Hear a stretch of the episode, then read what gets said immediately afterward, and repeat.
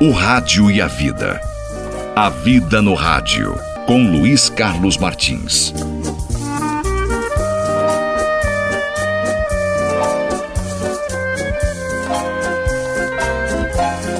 Oi, oi, gente querida.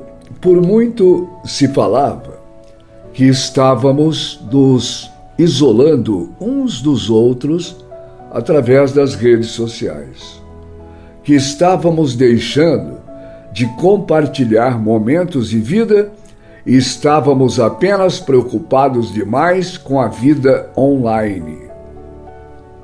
Pois, eis que surge uma pandemia e faz com que todos tranquem-se em suas casas, em isolamento social, para preservação da saúde física e também como janela para o mundo, a tela de seus celulares. Não há dúvidas que este momento ficará marcado na história da humanidade pela questão da saúde pública, mas, sobretudo, também será um marco que nos levou a uma reflexão sobre a forma com a qual nos relacionamos, nos relacionamos com as pessoas. De repente, uma enxurrada de pedidos para que ficássemos em nossas casas, a fim de preservarmos não só as nossas vidas, mas a dos outros, das outras pessoas que estavam entre as com fatores de risco, como idosos, doentes, doentes crônicos.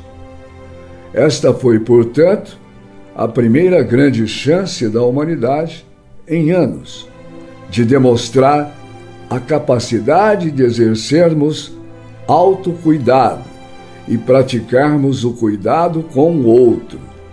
Isso nos promove a reflexão de qual o nosso papel no mundo, qual a nossa importância para outras vidas.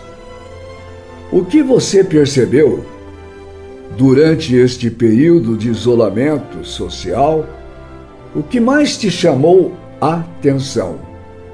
O que mais te angustiou? E que momentos foram resgatados consigo, mesmo ou em família, que te trouxeram alegrias? Quantos amigos distantes você sentiu falta?